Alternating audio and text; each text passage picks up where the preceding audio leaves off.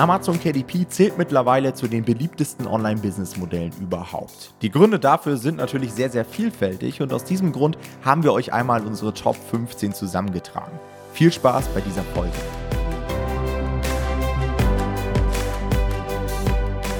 Herzlich willkommen zu einer neuen Folge des Verlagsniveau Podcast und heute soll es einmal um die Top-Gründe gehen, warum jeder mit Amazon KDP starten sollte. Und ich habe wieder den Jonathan mit am Start und wir haben uns heute einfach mal so ein Best-of zusammengesucht, was wir an diesem Businessmodell ja, lieben gelernt haben, warum wir das so betreiben und einfach mal so ein paar Dinge zusammengetragen, die jeder einfach mal auf dem Schirm haben sollte. Gerade wenn er auch am Anfang ist und vielleicht auch verschiedene Businessmodelle so miteinander vergleicht. Ja. Und ich würde sagen, Jonathan, wir starten direkt rein mit Punkt Nummer eins und zwar mhm. bin ich der Meinung, dass Amazon KDP wirklich ein Businessmodell ist, was Wert schafft in der Gesellschaft. So, und das ist mir mittlerweile auch relativ wichtig. Ich muss ganz ehrlich sagen, am Anfang ging es mir eher so um Cashflow. Also am Anfang wollte ich Geld verdienen, Geld verdienen, Geld verdienen. Und je mehr Geld ich verdient habe, desto wichtiger war es mir auch, das nachhaltig zu machen, wirklich Sinn zu stiften, coole Projekte zu haben, hinter denen ich stehen kann. Und es ist ja halt bei vielen Businessmodellen nicht so, ne? Wenn du jetzt irgendwie so keine Ahnung, für mich ist immer so das klassische Beispiel, so Daytrading oder hm. MLM, irgendwelche Pyramidensysteme. Klar verdient man damit vielleicht Geld, aber am Ende des Tages wird einen das irgendwann nicht mehr glücklich machen. Ne? Ich finde es ein super Punkt, auch direkt als ersten Grund tatsächlich, weil ich finde, das ist auch was, worüber viel zu wenig geredet wird im Online-Marketing. Also manchmal hat man das Gefühl, es geht im Leben generell auch nur darum, wie viel und wie schnell man wie viel Geld verdienen kann. Und auch wenn ja. es natürlich ein leg legitimes Argument ist, dass man sagt, hey, okay, man muss auch von irgendwas leben und natürlich muss man irgendwie auch damit Geld verdienen, denke ich immer, wir dürfen auch nicht aus dem Blick verlieren, was man damit auch macht und inwiefern bringe ich eigentlich, der, wie du schon sagst, der Gesellschaft einen Mehrwert. Und ähm, da finde ich KDP auch wirklich gut, weil man hat eigentlich alles selber in der Hand. Also ich kann selbst bestimmen, wie viel Mehrwert ich der Gesellschaft zuführe. Und unsere Erfahrung zeigt eigentlich, je besser das Buch ist, insofern je mehr Mehrwert ich mit einbringe, desto besser performt es auch. Also es lohnt sich auch tatsächlich, einfach hohe Qualität zu liefern und wirklich nicht irgendeinen Scheiß zu machen, nur um Geld zu verdienen. Auch ja. wenn manche das tatsächlich machen, muss man sagen. Ich glaube auch, dass es so ein bisschen so ein, so ein, Verständnisproblem manchmal ist. Also ich glaube, die Leute denken immer, ja, entweder man macht irgendwie was aus Leidenschaft und Wertstiftendes für die Gesellschaft oder man macht irgendwas, wo man Geld verdient, aber schlussendlich verdienst du ja am meisten Geld, wenn du am meisten Mehrwert stiftest. Ja, ist ja in der Wirtschaft immer so. Häufig, ja. ja, gut, es gibt auch Ausnahmen, aber. Ja, leider schon, ähm, ja. Aber ich weiß, was du meinst, ja. Ja, zumindest langfristig gesehen. Punkt Nummer zwei. Man kann nahezu alles auslagern. Ja, und das ist so einer meiner Lieblingsgründe, ehrlich gesagt. Weil am Anfang sind ja viele Leute so ein bisschen ratlos, ja, wenn sie irgendwie online was starten wollen, haben jetzt irgendwie nicht einen bestimmten Skill oder eine Ausbildung und fragen sich ja, wie kann ich jetzt so als Normalo überhaupt ein Online-Business starten, wenn ich mehr oder weniger nichts habe. Und ich glaube, da ist es ganz cool, so, ich sage immer, Businessmodelle von der Stange zu nehmen, wo du einfach alles outsourcen kannst. Ja, die Texterstellung, die Buchcover kannst du an Designer outsourcen, das Marketing und so weiter. Und ich finde die Modelle am besten, wo du einfach davon profitierst, wenn du am besten managen kannst. Weißt du, wenn du so die besten Leute findest, die das wirklich auf Spitzenniveau machen, du alles zusammenfügst und so ein bisschen dein Gehirnschmalz nur noch reinstecken musst. Ja, so bei der Nischenrecherche und so weiter. Sehe ich auch so. Also ich finde, ähm, das war ganz lange ein Problem, was ich hatte, dass es immer hieß, du musst eigentlich Experte in irgendwas sein, wenn du vorankommen willst in deiner Karriere. Also du musst einfach zu den Besten in einer einzelnen Sache gehören. Und ich hatte immer das Gefühl, ich bin kein Experte in irgendwas. Ich kann viele Sachen ganz gut, aber ich bin halt nirgends so wirklich Experte. Das passt halt da ein bisschen rein. Also ich finde, es ist auch häufig auch, du kannst äh, in KDP kannst du sowohl als Experte als auch als Generalist, also als jemand, der einfach viele Sachen kann, kann man da irgendwie ganz gut bestehen, weil die Schwachstellen, die du hast, wie du schon sagst, die kannst du dir einfach von außen dazu kaufen im Endeffekt. genauso habe ich es auch gemacht. Ich habe jetzt neuerdings angefangen, meine Beschreibungstexte outzusourcen, weil ich gemerkt habe, ey, das ist was, das ist für mich immer ein Hindernis irgendwie. Das macht mir einfach keinen Spaß. Ich bin da drin nicht gut. Das merkt man dann auch. Und ja, man kann wirklich alles outsourcen. Das ist tatsächlich so. Und das großer Vorteil. Ja, ist manchmal sogar gefährlich, wenn man irgendwie was selber machen möchte, habe ich festgestellt. Also einige Leute denken, sie könnten gut designen oder sie kennen jemanden in ihrem Umfeld, der gut designen kann, aber wann, weißt du, dieses auf sich selbst verlassen und denken, man kann etwas gut und dann ist man aber vielleicht doch nur so semi-gut, das ist super gefährlich, weil man dann selbst die Fehler auch nicht findet. Ja? Also ich finde es manchmal besser, wenn jemand total unbefangen reinkommt und alles irgendwie auslagert und sich gute Leute sucht, dann ist das Ergebnis manchmal viel, viel besser, als wenn irgendwie versucht wird, noch irgendwas selbst zu designen oder selbst zu schreiben. Ja, wobei auch da muss man fairerweise sagen, es gibt auch da Leute, die denken, man kann wirklich einfach alles outsourcen, man muss gar nichts mehr selber machen, man muss nur noch das Geld haben. Und das ist tatsächlich auch nicht der Fall. Also man muss auch schon selber ein Verständnis mitbringen, weil man muss ja auch irgendwo die Sachen bewerten können, die man zurückbekommt. Richtig. Das heißt, es ist so eine sehr angenehme Mischung aus, ich muss schon was können und das kann auch nicht jeder, was ich dann am Ende kann. Und ich kann aber trotzdem eigentlich alles große outsourcen, so wie du sagst, dass ich eigentlich nur noch managen muss. Mhm. Nächster Punkt, Einfachheit. Ja, Amazon übernimmt eigentlich alles für uns, ja, von Listing hochladen, technische Umsetzung, Zahlungsabwicklung, Versanddruck, Retouren.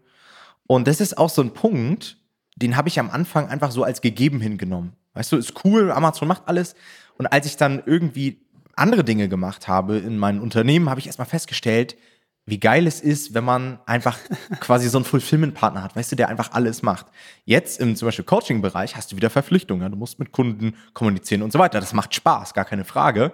Aber diese absolute Freiheit, die hatte ich nur bei KDP, ne? Die ist weg. das ist echt krass. Das ist auch nämlich was, was ich absolut wertschätze und was für mich eine, also die Freiheit ist da wirklich einer der wichtigsten Punkte für mich. Ganz viele Sachen darf man nicht unterschätzen. Das, wie du sagst, Leute, die direkt mit KDP starten, wissen das nicht. Zum Beispiel einer der größten Punkte, was jeder unterschätzt. Du musst bei KDP eigentlich keine Buchhaltung machen. Ja? Mhm. Du hast eine Überweisung oder halt je nachdem, wie viele Ländern du verkaufst oder so, ähm, hast du auch ein paar Überweisungen im Monat. Aber das ist eine Buchhaltung, die kann eigentlich jeder selber machen so wenn er möchte. Ja. Nehmen wir mal an, ich würde Dropshipping machen. Das ist ein ganz anderer buchhalterischer Aufwand, einfach weil ich ja ganz viele Rechnungen ausstellen muss, alleine schon. Das darf man echt nicht unterschätzen. Und dann sehe ich aber auch teilweise Leute, die Bücher rausbringen, die aber selber im Auflagendruck machen und dann irgendwie, weiß ich nicht, 5000 Bücher nach Hause geschickt bekommen, die auch online verkaufen, also da hapert es nicht, aber die dann alles verpacken müssen selber und jeden Tag Bücher verpacken und verschicken. Ja. Und da denke ich mir so, ja, das ist irgendwie, ich verstehe, dass man es so mit so einem Perfektionismus, dass man das dann ganz cool finden kann, eine Zeit lang, wenn man das selber macht, weil man das Gefühl hat, man hat alles in der Hand. Aber ganz ehrlich, irgendwann denke ich mir auch so, das kann es ja auch nicht sein, womit ich meine Zeit fülle. Also es, ich gebe dir recht, alle sehr stupiden Sachen vor allem, die eigentlich keinen Spaß machen, die äh, müssen wir halt nicht selber machen auch gerade so Retouren und so weiter ist, glaube ich, eine Menge Stress, wenn dann irgendwelche Bücher zurückkommen und Kundenbeschwerden und so weiter. Ich meine, wir versuchen die Bücher immer bestmöglich zu machen, aber manchmal passieren einfach Dinge so, auch beim Versand und so weiter. Ne? Ich wollte gerade sagen, bei mir hat sich noch nie ein Kunde beschwert. Meine Bücher sind perfekt. Ich habe mit sowas nichts zu tun. okay, der nächste Punkt ist tatsächlich auch ein Stück weit daran geknüpft und zwar die Ortsunabhängigkeit. Hm. Und unser Unternehmen heißt ja auch Nomad Publishing und ist ja aus dem Gedanken heraus entstanden, dass man dieses Businessmodell nomadisch betreiben kann. Ja, ich war selbst sehr lange unterwegs, habe dieses Businessmodell von Thailand, Spanien oder wo auch sonst betrieben und teilweise wirklich in irgendwelchen Schuppen gesessen in Thailand, einfach nur mit einer WLAN-Verbindung und das Ding hat funktioniert. Ja, ich konnte es betreiben, selbst nur mit ein, zwei Stunden Zeiteinsatz am Tag. Und das ist halt echt cool, wenn du nicht mehr zur Arbeitsstelle rennen musst und alles von zu Hause aus machen kannst oder halt auch reisen kannst ne, neben dem Businessaufbau. Also diese Freiheit zu haben, zu sagen, ey, ich fahre jetzt woanders hin, quasi wie ich fahre in den Urlaub. Ich nehme halt meinen Laptop mit und arbeite auch da, aber gefühlt, ich fahre halt in den Urlaub. Das ist einfach ein geiles Gefühl. Und dann, wie du schon sagst, meiner Meinung nach, wenn man sein KDP-Business vernünftig betreibt und weiß, was man macht, dann kann man das halt wirklich auch mit zwei, drei, vier Stunden am Tag easy betreiben in so einer Zeit. Also das ist wirklich meiner Meinung nach kein Problem, außer man ist jetzt halt so richtig kranker Durchstarter. Aber dann würde man halt auch nicht in Urlaub fahren wahrscheinlich. Deswegen, das ist schon wirklich viel wert und das ist, glaube ich, auch einer der Hauptaspekte, die ich genieße. Auch für Leute, also auch diese Freiheit zu haben, dass ich rein theoretisch, also es ist ja nicht nur ortsabhängig, auch zeitunabhängig, dass ich, also ich ja. hoffe, ich greife da jetzt nichts vorweg, dass ich ähm, rein theoretisch auch nachts arbeiten kann, wenn ich will. Es juckt halt keinen. Amazon interessiert es nicht, wenn ich die Sachen hochlade. Ja. Und das ist ja auch cool. Also ist für mich zwar nicht attraktiv, ich bin eher Frühaufsteher und arbeite auch tatsächlich zu den normalerweise für Angestellten normalen Zeiten, aber die Möglichkeit ist da und das alleine finde ich schon viel wert. Ja, finde ich auch. Also ich habe lange Zeit da diese Ortsunabhängigkeit sehr stark ausgenutzt.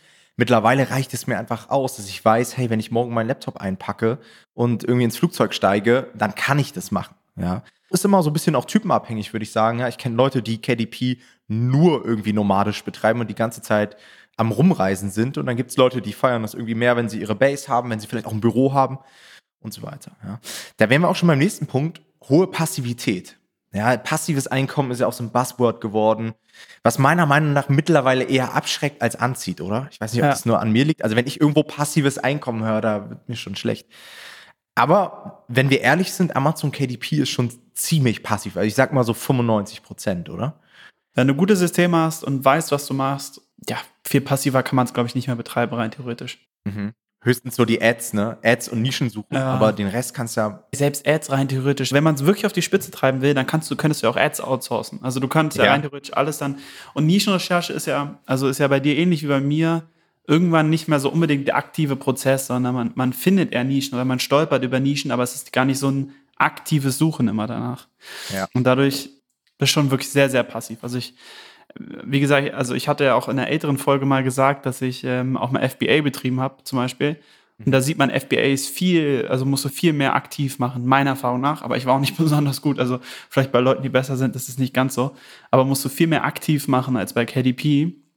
Das ist schon echt krass eigentlich. Ja, ja ich meine, letztendlich kannst du ja alles irgendwie passiv gestalten. Ne? Auch das größte Unternehmen, wenn du irgendwie viele ja. Mitarbeiter hast. Aber das, es geht ja so auch um die Anfänger. Ne? Von Anfang ja, an voll. passiv das gestalten.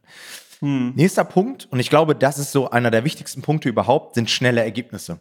Also die Zeit vom Start, also von der Nischenfindung bis zum ersten Sale, das können manchmal wenige Wochen sein. Und ich glaube, das ist sehr, sehr wichtig im Vergleich zu anderen Businessmodellen, dass wir da schnell Erfolge haben, um Motivation zu bekommen, weiterzumachen. Weil als Anfänger gibt es nichts Schlimmeres, als ewig auf irgendwelche Ergebnisse warten zu müssen. Also wenn ich mir so vorstelle, dass einige Leute irgendwie Blogs hochziehen oder so ihre eigenen Produkte designen und so weiter. Also, weißt du, jetzt so physische. Produkte, mhm. das dauert Monate. Das ist halt super hart am Anfang, durch diesen Prozess zu gehen, weil du halt noch nicht weißt, dass es funktioniert. Bei KDP habe ich immer so das Gefühl, du weißt ziemlich schnell, ob du richtig liegst oder falsch liegst, um dann reagieren zu können. Ja. Ja, voll. Also ich meine, auch da wieder kann ich auf meine kurze FBA-Erfahrung zurückgreifen. Ich habe mir auch, also hatte ich auch in der ersten oder zweiten Folge erzählt, dass ich Glühbirnen da importiert habe und da lässt mhm. du dir halt erstmal Samples zuschicken aus China. Und pff, alleine bis die da sind, hätte ich den, habe ich, hab ich bei KDP schon einen Text schreiben lassen. Wir haben echte Geschwindigkeitsvorteile, was man auch nicht unterschätzen darf, gerade in Bezug auf zum Beispiel Trends. Also wir können ja viel schneller auf irgendwelche Trends reagieren mit KDP als ähm, FBAler meistens. Ja? Wenn du da nicht irgendeinen Hersteller hast, der schnell reagiert für dich und bei dem du hoch priorisiert bist, dann kann es halt auch ewig dauern. Und bei uns geht es halt tatsächlich meistens sehr schnell. Ja, und auch im Vergleich zu den Verlagen, ne? weil wir sehr, sehr schlanke Prozesse haben. Wir haben jetzt nicht irgendwie 50 Mitarbeiter hier sitzen und das muss noch dadurch den Check und dadurch den Check, sondern als Self-Publisher ist man halt super agil und schafft es dann halt auch, wie du gesagt hast, ne, auf so Trends relativ schnell zu reagieren, während so ein Verlag wahrscheinlich Minimum sechs bis zwölf Monate braucht, um dann so ein Buchprojekt abzuwickeln. Ja, hatten wir gerade auch erst wieder im Coaching. Trendthemen. Kann ein sehr großer Gewinn sein. Dann nächster Punkt, wenig Invest. Ja, verglichen mit anderen Modellen. Ja, gerade hast du ja auch angesprochen, Amazon FBA, wo man eigentlich sagen muss, mindestens 5.000 bis 10.000 Euro brauchst du da heutzutage, mhm. um überhaupt mal halbwegs an den Start zu gehen. Oder auch, wenn du so andere Sachen machen möchtest, wie einen Café eröffnen oder was weiß ich, du musst so viel Kohle da reinhauen. Und ich glaube, das unterschätzen Leute am Anfang. Und da ist es, glaube ich, wichtig, relativ schmal erstmal zu starten, seine ersten Erfahrungen zu machen, Ergebnisse zu bekommen. Und dann hat man auch eine gewisse Bereitschaft, irgendwie Geld reinzuhauen, weil man einfach weiß, es funktioniert. Ja, und das, gerade dadurch ist es, muss man sagen, perfekt als erstes Businessmodell generell. Also sagt ja keiner, dass man sein Leben lang KDP machen muss, aber die Mechanismen, die wir bei KDP lernen, also ein Produkt zu entwickeln, ein Produkt zu entwickeln, was auf die Zielgruppe zugeschnitten ist, ein Produkt zu präsentieren, das sind ja universale Sachen. Also das muss ich nicht bei KDP anwenden, sondern ich kann auch ganz andere Sachen dann irgendwann machen. Und bei KDP haben wir den Vorteil, dass man das irgendwie, wie du sagst, mit wenig Budget erstmal lernen kann alles, aber tatsächlich am Markt lernen kann und nicht nur in der Theorie. Und dann, wenn ich das damit gelernt habe, dann kann ich auch irgendwann an die größeren Budgets vielleicht ran, die ich mir auch dadurch dann finanzieren kann und kann dann auch irgendwie andere Sachen mal ausprobieren. Es ist äh, quasi auch eine sehr günstige Spielwiese am Anfang. Also es ist gut, um einfach sich auszuprobieren und um dazu zu lernen, wirklich. Absolut. Das habe ich auch noch als anderen Punkt, die KDP als Sprungbrett allgemein. Ja, weil der Lerneffekt so groß ist. Das merke ich auch jetzt in anderen Dingen, die ich mache. Also jetzt auch irgendwie auf YouTube und so weiter. Dieses Denken, etwas auf einen Algorithmus zuzuschneiden, ist ja überall gleich. Ja, wenn du weißt, wie ja. der Algorithmus funktioniert. Also, wenn ihr jetzt auf Amazon lernt, wie ihr dort Projekte sichtbar bekommt, dann könnt ihr das Ganze auf Google anwenden, auf YouTube, auf LinkedIn, auf Instagram, weil das Grundprinzip ist immer gleich.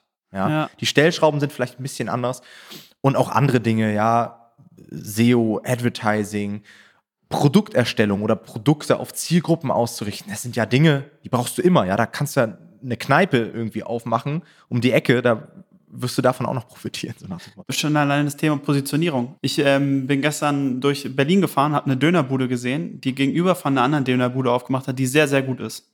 Und dann habe ich noch zu meiner Frau gesagt, ich verstehe nicht, warum die jetzt da eine Dönerbude aufmachen, wenn sie den, gegen, den Konkurrenten gegenüber haben und sie machen nichts anders. Sie bieten einfach auch einen Döner an. Und warum sollte jemand zu denen gehen? Warum sollte den jemand kaufen, wenn der andere bekannt dafür ist, dass er gut ist? Weil halt keiner sich mit dem Thema Positionierung auseinandersetzt. Das verstehe ich sowieso nicht. Döner machen immer das Gleiche. Ich verstehe nicht, warum nicht einer mal, weißt du, so irgendwie so einen gesunden Döner oder ich meine, hier in Berlin gibt es jetzt so, so, häufig Gemüsedöner und so, das ist ja nochmal ein bisschen was anderes. Aber man könnte doch da viel mehr Vielfalt reinbringen. Aber wahrscheinlich sagen die sich auch, hey, das ist so ein traditionelles Essen, das machen wir so, wie wir es immer gemacht haben. Und es funktioniert, weil sowieso jeder Bock auf Döner hat. Ne? Wird dann kritisch, wenn du irgendwie gegenüber bist. Das geht ja rein theoretisch auch. Aber ich würde mir trotzdem mal wünschen, dass da mal ein paar Leute ein bisschen mutiger sind und irgendwie mal was anderes machen. Und das ist halt das, aber was man lernt mit KDP. Man lernt, es bringt halt häufig nicht, eins zu eins das zu kopieren, was schon gut funktioniert, sondern wir übernehmen das, was gut funktioniert und probieren es halt noch besser zu machen im Endeffekt. Oder anders. Und das lernt man bei KDP und kann es dann am Ende des Tages auf ganz viele Geschäftsmodelle anwenden, denke ich. Okay, nächster Punkt, den ich habe, das hattest du am Anfang schon mal so ein bisschen angeschnitten, ist, dass es buchhalterisch und steuerrechtlich super simpel ist und dass man einfach ja, auch eine geringe Abmahngefahr und sowas hat. Also alle diese Themen, vor denen Leute gerade am Anfang Angst haben, so Unternehmen gründen, Steuern zahlen, äh, rechtliche Absicherung und brauche ich da noch eine Versicherung und so weiter, ist meiner Erfahrung nach, und ich bin ja jetzt auch schon fünf Jahre am Markt, super simpel und super risikoarm. Also die Abmahnung, die ich mitbekommen habe, und ich bin ja wirklich sehr, sehr gut vernetzt, die kann ich an einer Hand abzählen. Und es sind dann echt so Dinge, da hat jemand markenrechtlich was falsch gemacht und ein Thermomix-Buch gemacht, ohne dass der Thermomix vorher gefragt hat, so nach dem Motto. Ja, also so offensichtliche Dinge. Das finde ich auch, also hatte ich ja am Anfang schon gesagt, das darf man auch nicht unterschätzen. Also ich glaube, viele Leute am Anfang haben dafür halt nicht so ein Gefühl, weil sie nicht das Gegenteil kennen. Aber ich würde halt so behaupten wollen, zeig mir mal ein Businessmodell, wo du ähm, ganz gut auch mal relativ schnell einen fünfstelligen Betrag im Monat verdienen kannst und so wenig Aufwand hast, was Steuern angeht. Das ist einfach, ja. kann ich mir kaum vorstellen, wenn du nicht, also außer du bist halt angestellt. Das ist ja kein Businessmodell. ja, genau. Aber wirklich, das ist, also das finde ich schon wirklich bemerkenswert. Ich habe wirklich Leute, die haben so Nischen-T-Shirt-Shops, die sie mhm. auch mit Print on Demand betreiben und dann halt Dropshippen die sagen, da geht so viel Zeit für Buchhaltung drauf. Also der läuft richtig gut, aber die verpulvern so viel Zeit für Buchhaltung, das ist einfach scheiße. Ja. ja.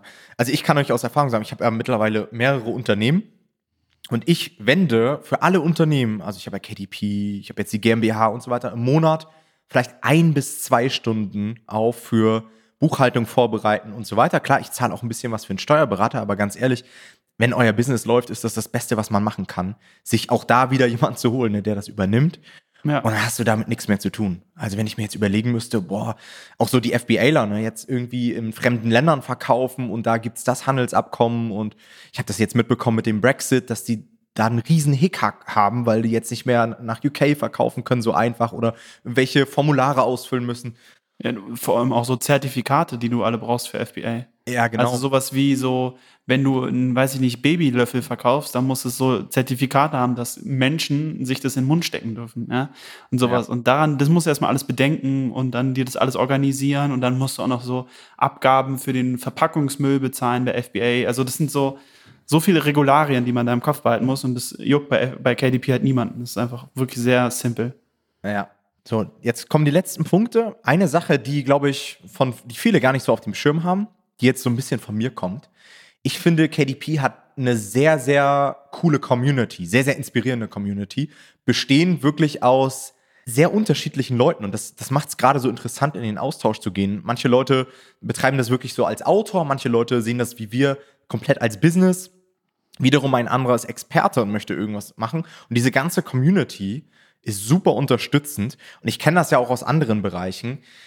Da hast du manch oder oftmals immer nur so eine Art von Mensch oder eher so eine, ja, so eine Draufhau-Mentalität. Die gibt's auch bei KDP, muss man natürlich dazu sagen. Also es gibt genauso da Leute, die dir ans Bein pinkeln wollen und so weiter, gar keine Frage. Aber dieser Community-Gedanke ist, glaube ich, bei KDP nochmal ziemlich stark. Ich klammer jetzt mal so die Nischen aus. Ich glaube, habe ich gestern wieder eine knackige Nachricht bekommen. Ich habe gestern im Video auf YouTube eine Nische gezeigt und da hat mich auch gleich wieder einer angeschrieben, du hast meine beste Nische verraten.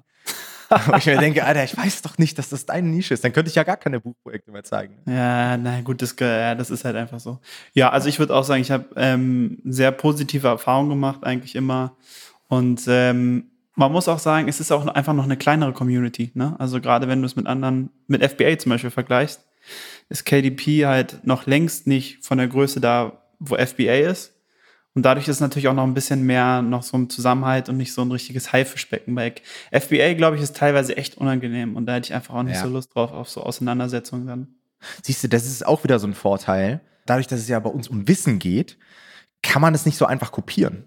Also bei FBA hast du halt so immer das Problem, du machst ein Produkt, du entwickelst ein Produkt neu und gefühlt nach ein paar Wochen oder Monaten hast du irgendwelche asiatischen Hersteller, die das halt super günstig produzieren können, einfach nachbauen hm, und sich aus ja. dem Markt verdrängen. Das ist bei uns halt nicht so einfach möglich. Ne? Du hast irgendwie Content und hast gewisse Alleinstellungsmerkmale, die man einfach nicht so einfach kopieren kann, ja, dadurch, dass du das Urheberrecht hast, Titelschutz und so weiter. Ich würde sogar anders sagen. Ich würde einfach sagen, es ist ähm, sehr unzugänglich für den asiatischen Markt, was wir machen. Also, wie du sagst, der FBA-Markt ist ja absolut im Kampf mit, dem, mit den Asiaten, die ähm, auf Amazon FBA verkaufen, auch in Deutschland was ja vom Ding her auch ihr gutes Recht ist, wenn sie ihre Mehrwertsteuer in Deutschland bezahlen.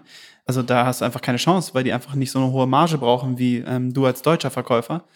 Und das ist bei KDP ja eigentlich kein Problem. Also ich habe noch nie erlebt, dass ein Buch irgendwie von jemandem aus Asien dann in, in Deutschland platziert wurde, weil nee, der weniger Marge braucht.